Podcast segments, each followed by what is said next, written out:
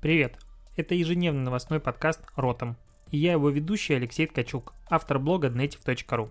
Каждый день я собираю главные новости из мира Digital и выбираю из них ключевое, чтобы это обсудить. Поехали!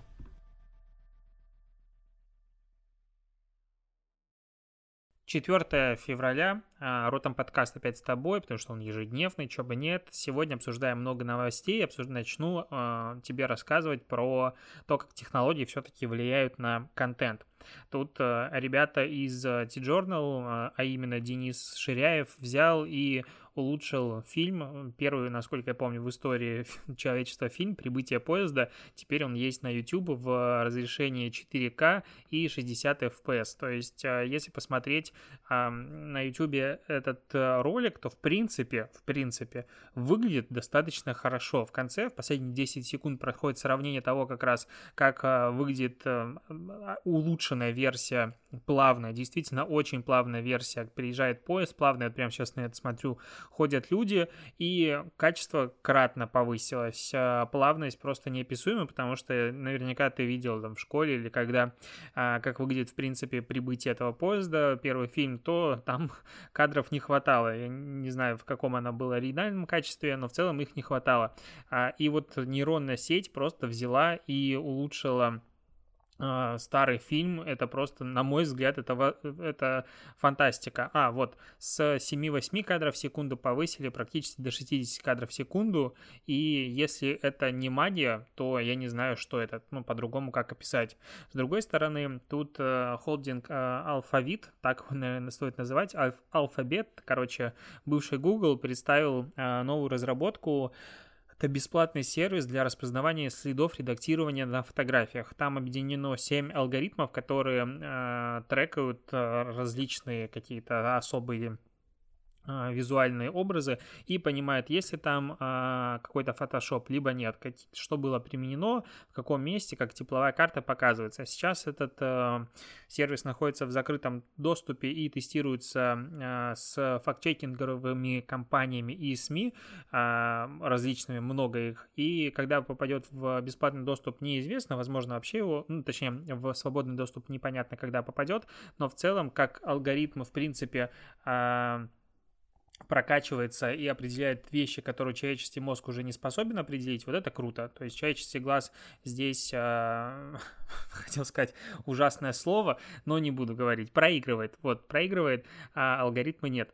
А еще тут хочется сказать немножко про контент. А, нашел заявление Марка Цукерберга а, на саммите а, в Юте. Он сказал, что произойдет кое-что новое, интересное, скажу, скажу так, это моя авторская обработка того, что он говорит э, с контентом в Фейсбуке, э, что многих разозлит. Сейчас э, я процитирую то, что он вот сделает, э, это новый подход, и он думает, что это многих разозлит. Но, честно говоря, старый подход тоже многих раздражал, поэтому давайте попробуем что-то новое. И вот сейчас как бы такая таинственная загадка, о чем говорит Марк. А он говорит о том, что все чаще и чаще приходится подвергать цензуре различные виды контента, и это заставляет чувствовать неудобство не только пользователей, но и самого Марка, потому что приходится постоянно удалять а, контент, а, который наносит вред и так далее, и, видимо, а, следующим как раз, эм, как сказать, этапом развития Фейсбука станет, с одной стороны, жесткое удаление а, различных видов контента, связанного с а, терроризмом, там, возможно, чем-то плохим с детьми, а, призывом к насилию, но с другой стороны, будет больше свободы выражения, и интересно будет посмотреть, как это. Возможно, просто деньги на модерацию заканчиваются, и теперь людям позволят писать намного больше. Не знаю, к чему это приведет, но, в принципе, то, что Facebook, возможно, изменится, вдруг неожиданно Facebook разрешит в Instagram Инстаграм публиковать а, не только а, голые мужские соски, но и женские, не дай боже, такое случится, вот это будет, конечно, уже совсем новый мир. Даже не представляя, как мы в нем будем жить. А, еще немножко про Инстаграм. Тут... А, в США нашел, наткнулся на статейку на сайте cnet.com, а, как подростки в Америке сейчас обходят э, Инстаграм алгоритм отслеживания. То есть они такие не хотят, чтобы Инстаграм точно знал, какой контент им интересен, чтобы показывать правильные рекомендации, не хотят знать, а, чем они интересуются, чтобы у них была релевантная реклама. И сейчас они шарят а, между собой профили. То есть создается один аккаунт, потом с помощью там хитрой э, их находки они шерят аккаунт между несколькими пользователями. Инстаграм, конечно, конечно же, не понимает того, что одновременно залогинено там 5-6 человек и сидят с разных устройств, и якобы к одной учетке а, привязывается большое количество интересов, соответственно, алгоритм теряется, не понимает, и поэтому постоянно предлагает нерелевантный контент рекомендованным, а они как бы могут а, вот, а, как сказать, приватно общаться в директе и не светить никаких своих данных а, рекламному, рекламной экосистеме. А меня, честно говоря, такие подростки просто выбешивают, потому что какого хрена ты приходишь на бесплатную платформу, ты еще пытаешься диктовать этой платформе, которая предоставляет тебе огромное количество функционала часов, человека часов, который создает тебе эту платформу, а, как правильно или неправильно показывать тебе рекламу, да какого фига? Ну, это а, я утрирую, конечно, во мне говорит внутренний маркетолог, но а, глобально я не вижу здесь большой проблемы. Уверен, что Инстаграм понимает, что а, это сидят разные люди, потому что это не самая большая проблема. И то количество людей, которые используют подобный способ, оно максимально минимально и не может послужить никаким уроном а, рекламной системе инсты. Кстати, про рекламу. Тут а, Google впервые отчитался о прибылях, а, сколько зарабатывает а, YouTube и, в принципе, другие его продукты, и YouTube заработал за год 15 миллиардов долларов. Но это рекламный оборот. А, за последний квартал прибыль составила 4,72 миллиарда а, долларов. Это в первый раз за все время, когда YouTube раскрыл данные по количество денег, которые генерирует а, как раз-таки YouTube. А, странно, почему это не делал раньше, в принципе, это публичная компания, но в целом долгое время, насколько я знаю, YouTube, ну, это было, публиковалось в новостях, YouTube был абсолютно убыточным мероприятием, потому что реклама не могла покрыть того объема серверов, которые постоянно требовалось для закупки, как раз загрузки этой информации в облако, потому что YouTube это, в принципе, очень нагруженная, очень ресурсоемкая ресурсоемкое а, предприятие, можно сказать и так. Есть еще интересный факт в этой статистике, что сейчас а, подписку YouTube Premium, ну и как бы, которая включает YouTube Music, которая, на мой взгляд, абсолютно убогая, но многие и почему-то пользуются. Так вот, а, этой подпиской сейчас регулярно пользуются 20 миллионов человек. Э, эти а, вот, доходы с этих 20 миллионов человек не включены в эти 15 миллиардов долларов. Э, в принципе, то есть мы понимаем, что сумма большая. И я еще раз хочу подчеркнуть, что если вдруг ты регулярно смотришь YouTube, как, допустим, это делаю я, и у тебя нет по какой-то из причин подписки YouTube премиум, то вот эти вложения, капиталовложения, там 200 рублей в месяц стоит, я не помню сколько, э, или там можно семейную подписку подключить на, по-моему, 5 пользователей за формата 300 рублей а, и поделиться, просто скинуться там с друзьями. Это лучшее, что может быть, лучшая инвестиция, даже лучше, чем бутылка вина. Хотя вино за 200 рублей будет не самое лучшее. Короче, а, отсутствие рекламы, а возможность работать в фоновом режиме, это это вообще, это прям очень хорошо. Это самое лучшее, что есть в этом мире. Ладно, идем дальше к небольшим как небольшому, к крутому кейсу Икея в России, потому что сейчас а, на сайте Икея в России появился отдельный раздел, который называется «Домой с другом».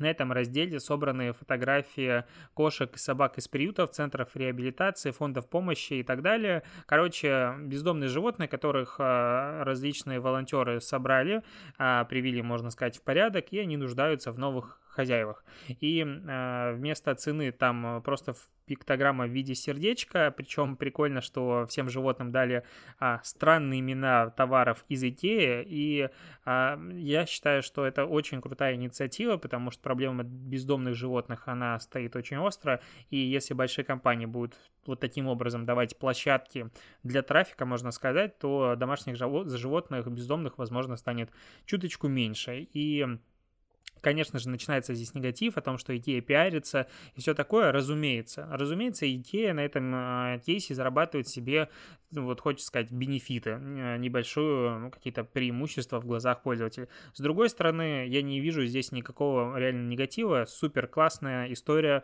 в которой идея помогает а, животным обрести дом. Единственный момент, что если вдруг ты не планируешь брать животное к себе домой, не заходи на эту страницу, потому что сердечко ёкнет и очень очень сильно захочется кому-то помочь.